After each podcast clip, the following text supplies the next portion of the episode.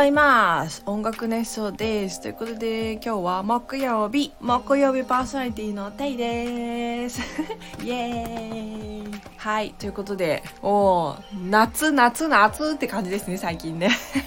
暑いですが皆さん元気ですか？ということで今日も10分ぐらいベラベラおしゃべりしていこうと思います。えー、っとですね今日も今日はねちょっとね口内炎が 口内炎がまた口の中にできとりましてなんかちょっと喋りにくいんですがやってきます。えっとですね音楽熱奏はハートカンパニーの制作でお届けしています。ハートカンパニーは音楽のプロデュース会社です。音楽制作コンテンツ制作などを行っております。ということでなあ歯に当たるのよ。はい。えっとですね今日はねえーと、そうなんかね、あのー、ずーっと行きたかったミュージアムがあったんですよ。で、やっとそこに行けたので、今日はね、その話をしようと思います。えっ、ー、とね、場所は、あの、東京駅前にある、あの、ビルディングなんですけども、多分ね、聞いてって読んで合ってると、合ってるのかなそう、ローマ字で聞いてて書いてある。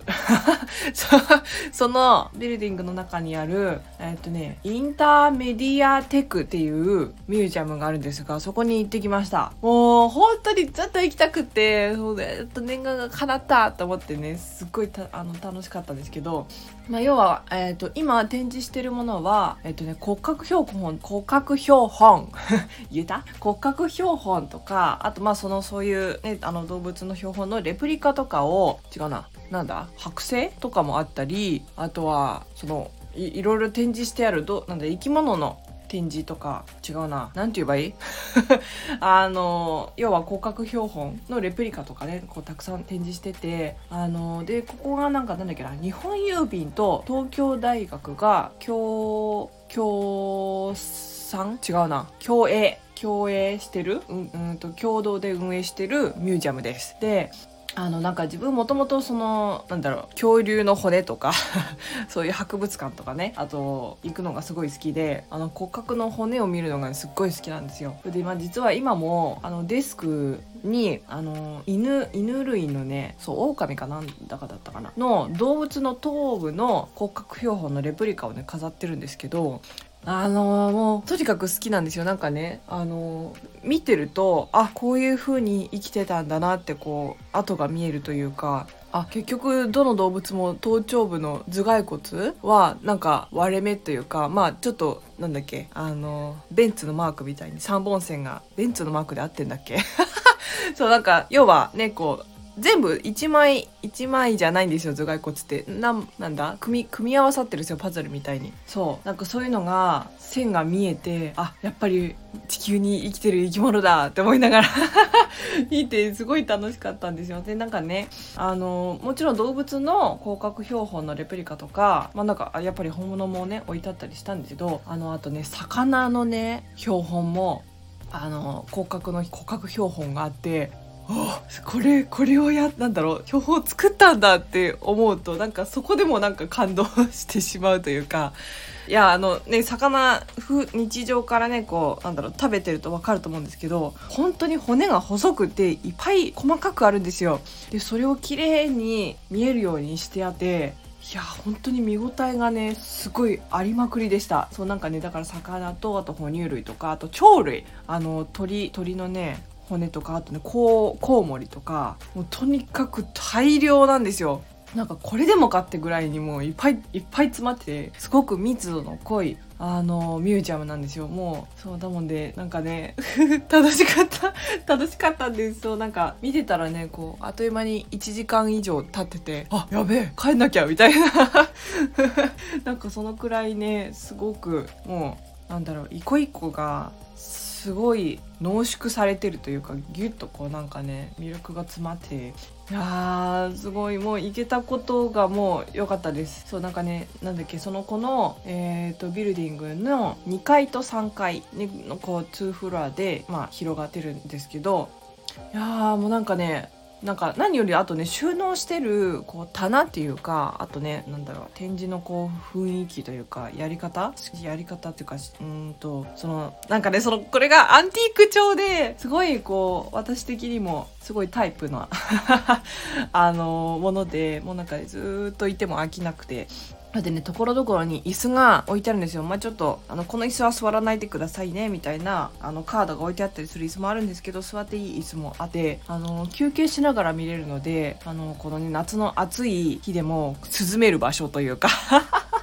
そうなんかねそれがすごい良くてそう何よりねあとここのミュージアムがあの無料で見れるんですよ。そうなのでもうなんかえこんなにいっぱい無料でいいんですかってぐらいあのたくさん見れてもうすっごい豪華なんですよね。そうだからあの、ね、写真とかねあとネットの記事とかで見ると出てくると思うんですけどあの馬のね骨格標本とかあとキリンとかクジラとかもうすっごい大きいんですよ。なんかやっぱり生の動物で見てるとやっぱりもちろん大きいんですけど骨格で見ると余計にこうなんかあこうこの形だよねとかって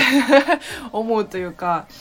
いやーかっこよかったんですよ。なんかいやー最高でした。もう言葉が出ないくらい。そうなんかねあの東大だったかな？ちょっとねどこの大学だったか忘れちゃったんですけどそのなんかね日本であの骨格のねこう研究してる教授がいてあの動物園とかでねこう亡くなってしまった動物の体を研究してるあの動物のねあのなんだろう体内の骨を研究してる方がいらっしゃってなんか昔ねなんかなんかだったかな YouTube かなんかでその番組特集がこう組まれてるのを見つけてあの見た記憶があるんですよ。そうなんでかっていうとなんかね一時期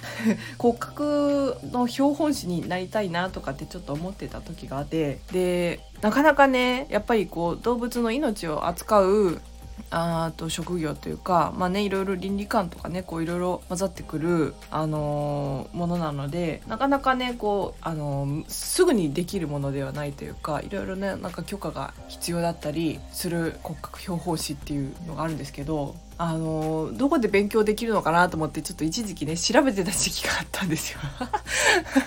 そうなんかななりたいなとかってねちょっとね思ってた時期があって。そしたらねなんか日本だとその東大であと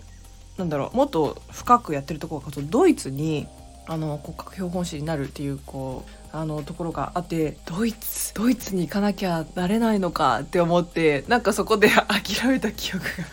あったんですがそうなんかねそのくらいその骨格ね、その骨というかそういうのをこうやってみたいなってちょっと思ってた時期があってそうすごい調べてた時があったんですよ。でその時にねその東大かなその教授が研究してるっていうあの YouTube のかなんかかな覚えてない。ちょっとかなり昔で調べるのもちょっとどうやって調べたらいいかもわかんないかな。そうなんかねあってそのどういうふうに標本を作ってるのかっていうあののをね、あの特集してるところがあっていやーなんかあこういう風にやってるんだとかあこういうことを研究するためにこういう手順を踏んであのこうやってやってるんだみたいな のをね見てた時があったんですよ。そんなのでねいやーちょっと憧れだなっていう思いを馳せながら。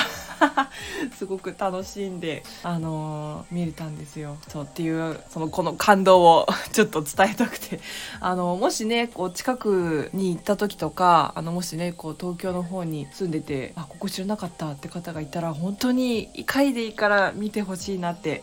思います。なんかなんだろう身近にいる動物とかの標本とかも意外とあったりして標本とか骨格標本ねそういやね、特にあと、ね、お子さんとかねなんかちっちゃい頃にああいうのを見ておくとなんかよりなんかなんか面白い面白いなって ま自分がちょっとねそういう道を歩んできたっていうところもあったんですけどそうなんか是非おすすめしたいなって思いました。ということでもう10分ぐらい経ったかな。もう大感動なのでちょっと皆さんにおすすめしたいなと思って今日はこの話題にしました。ということで今日はこの辺でおしまいにしたいと思います。ではでは。皆さん熱中症に気をつけてくださいね。そうとにかくねあのー朝味噌汁1杯グビッと塩分が取れるのでね。あとは疲れた梅干しを1日1粒食べる。っていう風にするとこうねうまい具合にこう塩分が取れるのでとにかく熱中症には気をつけて 過ごしていきましょう。ということで今日はこれでおしまいです。ではではまたねテイでした